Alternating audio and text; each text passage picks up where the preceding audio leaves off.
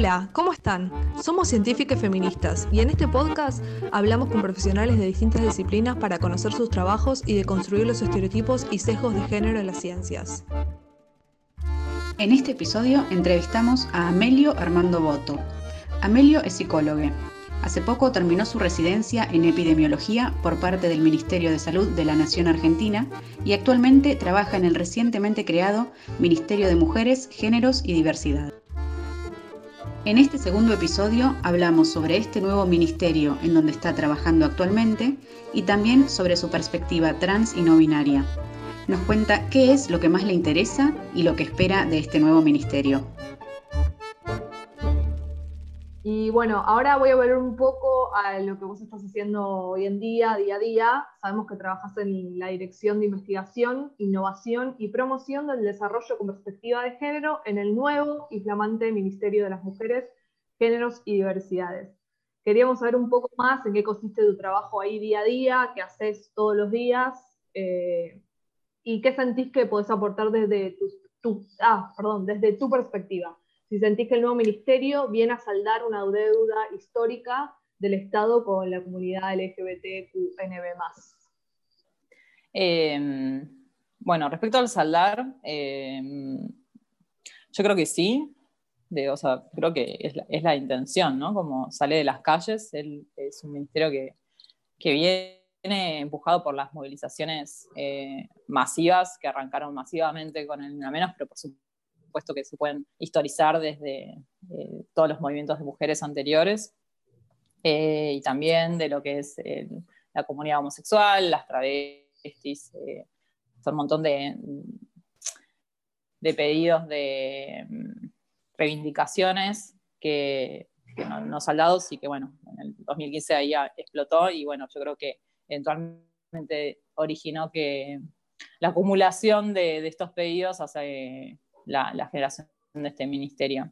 Personalmente creo que em, sí, eh, hay mucho para saldar, es cierto, eh, hay mucho por abrir también, porque son, estamos en una, estructuras, las estructuras ministeriales, estatales, públicas, eh, son de otra época. Entonces, y mm, están casi siempre como estas personas decidiendo, como que son siempre como de la misma población, al final son hombres blancos, cis, heterosexuales, de tal familia, que se en estas pequeñas mesas y deciden para estas mismas personas. Eh, pero creo que justamente en los últimos años, eh, más y más, hemos tratado de eh, meternos en todos los espacios, quiero decir, los transfeminismos, los feminismos, intentar romper desde adentro, como de construir en el mejor sentido de las palabras, como de, de no destruir, porque sí, tipo romper todo, que bueno, yo qué sé, no, no juzgo, pero digo,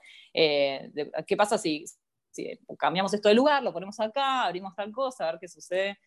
Y yo creo que eso está, bueno. Esto es una opinión personal, no es una bajada institucional, o sea, lo, que, lo que estoy opinando. Y lo que es eh, mi trabajo en la dirección, estamos haciendo más que nada eh, relevamiento eh, y eh, sintetizando información por los grupos estratégicos, o sea, sectores estratégicos que, que, se consideran más relevantes para justamente poder tomar acciones rápido en el sentido de los derechos de las mujeres, otros, otras identidades y diversidades e intersecciones que bueno, sí, la deuda está, Eh, mi lugar es más bien más, académico, capaz, o de, también de relevamiento de información y producción un poco de, conocimiento y de síntesis y resumen justamente para que las autoridades tengan este material para decidir. Eh, lo hacemos en equipo eh, y bueno, es un, es un, placer y para mí un sueño cumplido el hecho de que exista el ministerio y, y haber quedado ahí, o sea, me parece realmente, no sé, como de no creer, me hace pensar como, bueno, estamos, estamos consiguiendo. Eh, nos falta un montón, pero creo que mm, es histórico. Eh, la creación, yo no, no, soñaba, yo sabía que había, aparecido con, con, AMLO, eh, López Obrador, el presidente de, de, México, el Ministerio de Mujeres, por primero de nuestro cono, y digo, ay, qué ganas de ir allá a rotar, como para ver qué onda un Ministerio de Mujeres, o sea, y que acá ya decía mujeres, géneros y diversidad, eh, me parece como superador incluso, y nosotros como, ahí me pongo medio nacionalista, pero digo, realmente la Argentina, eh, los feminismos y transfeminismos y, y todas eh, las luchas colectivas están transformando la sociedad en nuestro continente y por fuera también, marcando ahí un poco la pauta de, bueno, che, estos son nuestros derechos y de acá no nos movemos, loco. O sea, está bien, falta y al final vas y te chocas con la misma pared una y otra vez, pero por lo menos sabemos que es una pared. Tipo, antes era, no, está, está así. Yo digo, bueno, para, poner una puerta a esa pared. Claro. Yo quiero entrar. Entonces, eh, como notar eso, eh, me parece que, que, o sea, que se generó en diciembre, se abrió más o menos este año. Entonces, también a veces hay todo genera como, bueno, todos los ojos están puestos eh, en este flamante nuevo ministerio que, aparte estamos haciendo bastante de nuestras casas, ¿no? Como que también esa falta de, cotidianeidad en la oficina también, viste, yo soy la extraño un poco. Entonces, em, no sé, pero me parece que, sí, que estamos eh, yendo por el, mejor camino que se puede ahora y asentando un precedente, ¿no? De, de todo también lo que se puede hacer. Re, re. Buenísimo. Y como no binaria desde el ministerio, ¿qué te gustaría que se trabaje para el colectivo? Eh, bueno, a mí me interesa mucho el tema de los sistemas informáticos, como que sea toda la cuestión como burocrática un poco más sencilla para nosotros. Entiendo que eso es bastante trabajo y lo vi mm. tipo lo que es micro ahí en el, hospital italiano de qué difícil que es cambiar los nombres, ¿no? Como, eh, pero es, eso está puesto en la ley, o sea, nuestra ley de identidad de género está, escrito ya, entonces eh, hacer cumplir, eh, ayudar, colaborar eh, en eso, por lo menos a nivel personal, me interesa y a nivel ministerio me parece que es una deuda, pero para nuestro colectivo, lo mismo que para todos les oprimidos, o sea, garantizar los derechos básicos, que sea todo más, o sea, hay una cuestión más bien reparatoria, ¿no? Como se exige a, personas que están en situaciones realmente muy, muy extremas de, abandono, de abandono estatal, ¿no?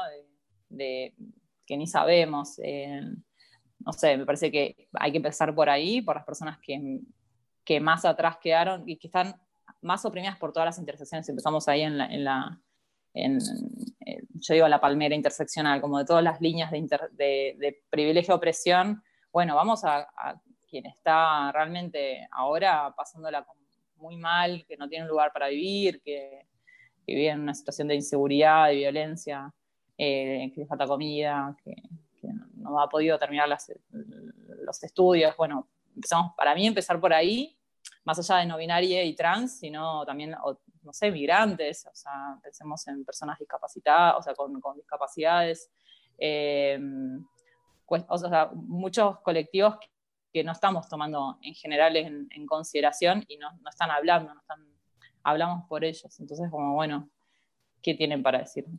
probablemente nos sorprendan y siempre alguien, o sea, nos se van a enseñar. Entonces, me parece también es dar voz, visibilizar y, y generar como acciones políticas públicas que no solamente a corto plazo y a parar incendios, sino también a mediano y largo plazo, porque mm, lo ideal sería que no, no necesitar un ministerio de mujeres claro. de diversidad, como que realmente eh, esté transversalizado en todos los, eh, los ministerios, pero para eso necesitas mucho, mucha planificación a largo, mediano, corto, o sea, para allá, para mediano y para largo plazo, y seguimiento y evaluación, y eh, multiplicar agentes de, de conocimiento, y que, de que de repente eso también se venga, o sea, intra, donde sea que estén, como que empiecen a generar su propio conocimiento, que eso se visibilice, que las comunidades empiecen a hablar entre sí, que se empiecen a, a, poder autogobernar, autogestionar, como que también, viste, el, el, lugar así paternalista del Estado que me parece que justamente algo de la epidemiología crítica también es eso, como de que, no, no, tienen potencia y tienen poder, o sea, las personas, aunque sea, están en una situación de extrema vulnerabilidad, o sea, es cuestión de, organizarse y, hablar. Eh, no sé, ahí escapa muchísimo ¿no? de lo que puede hacer un ministerio capaz, yo soy un poco idealista, optimista, pero me parece que, mm, no sé, está bueno tener los ideales ahí, lejos, no sé, como para ir, ir siempre para allá, ¿no? Como, no sé, está la luz al final del túnel. Bien arriba, sí, sí, que creo que eso. O sea que... Eh, es un poco pesado, pero... pero bueno, me parece que es la que va. Sí, sí, sí. O sea que sería como un ministerio que, que va a estar súper en contacto con, con todos, digamos, porque para escuchar estas voces tiene que acercarse a estas voces que nunca tuvieron voz, mala redundancia. Eso, ¿cómo, ¿cómo, se hace eso? Eso de chusma, ¿eh? ¿eh? Eh, eso es lo que yo quería para el ministerio. O sea, em, de ahí, claro, como la implementación de eso, eh, se suelen hacer o sea, foros o tener personas, actores, actuantes, claves actoras, eh, actrices, actores. Es como hay, un tema también con el, el, inclusivo participativo, como con el lenguaje. Em, de tener personas en territorio que, varias personas que puedan hablar y representar, pero bueno, también hay que tener cuidado de que no sean siempre las mismas personas, ¿no? Porque eso también, la reproducción del poder patriarcal, eh, eso está, está metido, eh, o sea, en la sangre, o sea, eso es como que es muy difícil, o sea, estamos nosotros en el lugar académico, de mucha lectura, ponele, o, o vivencia, o contacto con personas que, pero en general te alejas un poco y, hay, hay, un mandamás en general que decide qué van a hacer las mujeres y niñas desde ese lugar, o sea, eso suele estar en, no solamente en nuestro país, o sea, es una, una cuestión así de mandato eh, que organiza las sociedades y el sistema. Entonces, ya lo que es el cupo, o sea, para mí ciertas cuestiones del cupo, me parece que está bueno, como estas, estas acciones, como para empezar a decir, che, bueno, de una que hayan igual mujeres y hombres, que está buenísimo, obviamente, pero bueno, también hay otras identidades, por eso claro. empezar como cupo para, para otras identidades más allá también de, los géneros, eh, del género, eh, sexo-género. Entonces, em, pero bueno, me parece que empezando por ahí, eh, también son las em, normativas internacionales, ¿no? Lo que estos pactos internacionales que se suelen firmar, bueno, van desde ahí. Eh, el tema es la urgencia, obviamente. A mí siempre me, genera un poco de, pero bueno, también soy una persona, no, no tengo, tengo un puesto. No, no, no, necesitas decisión política, poder político para poder hacer, eh, sí, mucha gente. Sí, sí claro, como que no, no, yo no decido, ¿viste? Como que no, no, no, ni cerca.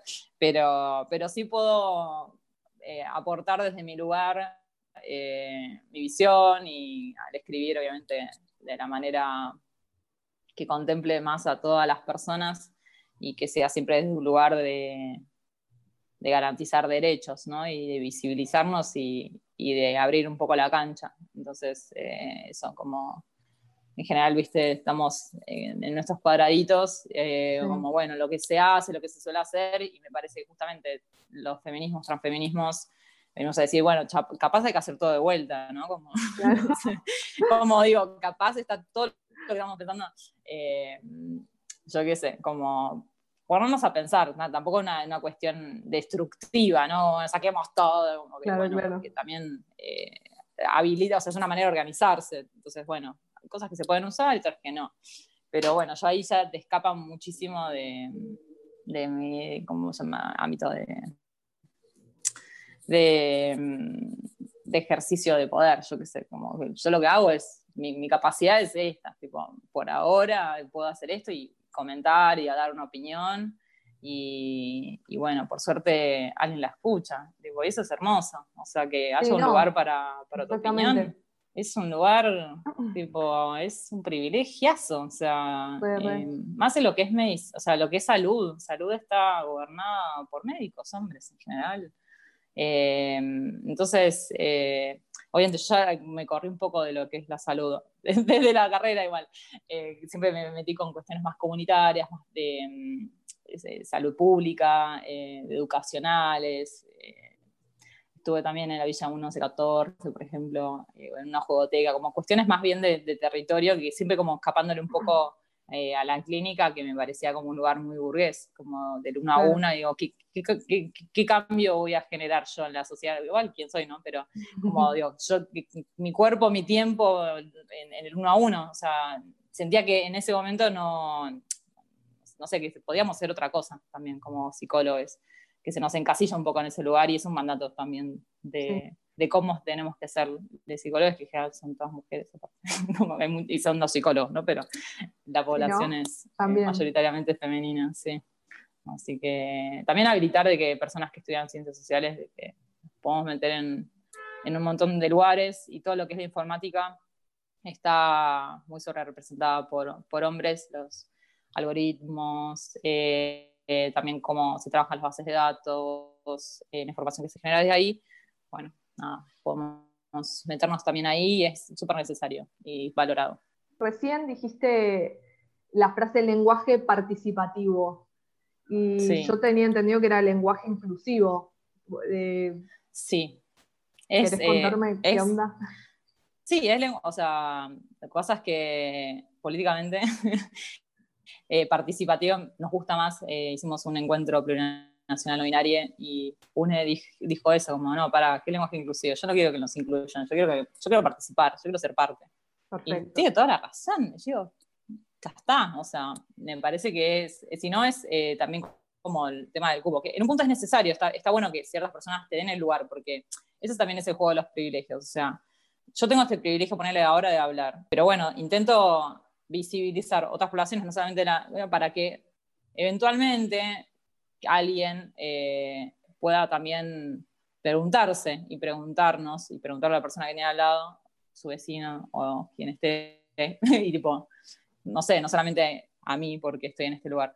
Em, entonces, el lenguaje inclusivo es, eh, como este lugar que ciertas personas que tienen este privilegio te incluyen, mm. macanudo, pero queremos ser parte. O sea, em, estamos siendo parte de cada vez más pero falta un montón. Eh, estamos llegando las personas que tenemos privilegios, pero faltan quienes, eh, los pobres, o sea, las personas que, que no, no, no, tienen las necesidades básicas satisfechas no están siendo en general muy representadas en, los ministerios, en ningún ministerio. No sé. Eh, entonces, ¿qué onda ahí? personas con discapacidades o discas, eh, no, estamos pensando en la accesibilidad para todos todo el tiempo. Entonces, por eso es necesario. Eh, yo creo que o sea, la, instauración, la creación de este ministerio, volviendo un poco a la pregunta anterior, eh, hace que nos preguntemos. O sea, y preguntarse, como a veces yo me veo, juego un poco hablando, volviendo también al tema de la, de la expresión de género y la identidad, a veces me gusta jugar, salir un poco de lo que se espera de los no binarios y cómo nos deberíamos ver. Y eso y, jugar con eso como lo hago de provocadores, de para que a la otra persona le genere una pregunta, tipo, y me divierte eso, como em, si a vos pasaste por al lado mío y te generaste una pregunta de lo que sea, eh, capaz es que es el género, ¿no? O sea, yo lo, lo que quisiera a nivel filosófico, pero no, obviamente no. en general es que tenés entre las piernas, porque no, lo básico. ¿Qué, esperamos, no? De, de ciertos machos, eh, machos en sentido simbólico, ¿no? Porque son mujeres, ¿no? Eh, pero como, y me, me divierte, o, o que, o, te, tiene, no sé, si, por ejemplo, estoy como muy en modo, no sé, mostrándome más chabón, por decirte algo, a nivel expresión. Y un hombre, me, me encanta, como un hombre tipo te dice algo, te mira, te tipo decís, chabón será, o sea, como claro, es, es puto, tipo es gay, eh, somos como tipo te genera un montón de preguntas y a mí, y a mí también me genera preguntas. Y entonces ese, ese, ese juego que de vuelta, lo hago porque estoy hijos y porque puedo caminar por la calle y sé que más o menos no me van a linchar, pero no es algo que se pueda hacer para, para todos. Pero bueno. Eh, ¿Algo más sobre este tema te gustaría agregar? Yo, si no, eh, vamos cerrando, ¿te parece? Dale, sí. Eh, agradecerles, quería agradecerles primero su tiempo de toda la, la equipa, las ganas, agradecerles también el cambio de nombre, porque antes era eh, Mujeres Ciencia, y me parece que es re importante esto, como, che, también hay otras personas de otras identidades, y eso eso es hermoso, como, bueno, che, te, logramos todo esto y ahora nosotros, nosotras las mujeres podemos corrernos y decir que somos científicas y somos... Y eso es, a mí me, tipo, piel de gallina, es como, che, qué lindo lo que se está armando, como eh, conocernos y abrirnos, y tipo, che, yo tengo todo este lugar, pero entra, ¿entendés? Es como, eso también es, es la inclusión, como, y la participación. Entra y participá y hablá y contanos qué onda, porque si no también nos quedamos siempre como los mismos discursos, si no, no rompemos mucho de, dónde venimos y hacia dónde vamos. Y bueno, creo que esta pandemia también nos dio para pensar de que capaz tenemos que pensar en otras opciones más sustentables eh, en el amplio espectro de la palabra, eh, del término, y creo que esto es parte de ello. Así que agradecer mucho, la verdad. Y nosotras a vos te agradecemos por el tiempo y todo. Y queríamos eh, primero que nos digas si hay alguna manera para quien quiera contactarte con vos, eh, si es por Instagram o, lo que te parezca, y si querés eh, agregar algo sobre, no sé, hace un rato nombraste a Indigo Tienda Trans, algo de ese estilo, como para compartir esa info. Bueno, en Instagram y Twitter me encuentran como ame.voto eh, y en LinkedIn Amelio Voto. Me encantaría poder dar trabajo, pero por suerte está Contrata Trans, que es, eh, también es una página en Instagram que está haciendo un montón de trabajo justamente para personas o instituciones que justo estén escuchando esto y necesiten contratar personas trans o bien eh, alguien que esté buscando, allá están haciendo una excelente labor. Eh, invitarles a, seguir la cuenta de Todes por el DNI, no binario, que es con X, Todes. Y mm, nada, agradecer un montón el tiempo de la escucha a cada oyente. Eh, para mí fue un montón también eh, abrirme y, contar, pero siento que es súper necesario y enriquecedor. Y respecto a, otras cuentas, me parece que Luis Yupanqui, por ejemplo, es un activista trans, eh, afrodescendiente, que mm. a mí me enseña un montón de cuestiones de privilegio blanco, por ejemplo, que no, al, estar viviéndolo no lo notás, como claro. que capaz sos racista, tipo, no lo sabías, pero porque no estás desde un lugar de opresión que, que estás ejerciendo sin saber, siempre estamos oprimiendo a alguien y estamos siendo oprimidos por alguien. Entonces, em, em, está esa cuenta, después em, pueden acercarse a la página está todo después del DNI, que, estamos también activando esta para que nos, tomen en cuenta. Eh, es súper, súper, súper importante. Soy Siguapa, eh, o la Siguapa, eh, es otra también que, me encanta, Afroféminas. bueno, yo estoy ahora muy con el tema de, de, notar mi lugar de, privilegio blanco, porque es lo que sentía que me faltaba visibilizar. Entonces, para, justamente, en esta, en esta ética de, ir un poco más hacia la honestidad eh, y ser mejor persona dentro de lo que se puede, eh, notar que hay, prácticas que hacemos que, no, que están que han sido también socialmente impresas eh, para mm, reproducir el sistema que nos hace mal. Entonces, bueno, cuanto más abiertos estemos, eh, mejor. Bueno, una vez. pienso en Marlene, pienso como Marlene Guayar, como con todas las trabas. Lara de Tamsirra, que, que es em, una abogada, Kenia tal. Buenísimo. Después dejamos una lista de última con, todo, con toda la info ahí. Dale. Todo junto. Eh, bueno, nada, eso. Mil gracias por el tiempo, todo. La verdad que un placer hablar con vos. Eh, toda la info que tenés, la verdad que increíble. Un placer y quien me quiera, que, o sea, cualquier cuestión, eh, yo siempre estoy súper disponible, me parece que es importante multiplicar y también escuchar otras voces. Así que súper abierta a cualquiera me manda un mensaje. Mi, cuenta está abierta y cualquiera me puede mandar un mensaje. Eh, así que, por supuesto, disponible cualquier eh, necesidad y cosa que pudiese colaborar, eh, por supuesto, acá. Buenísimo. Bueno, un besito. Un besito.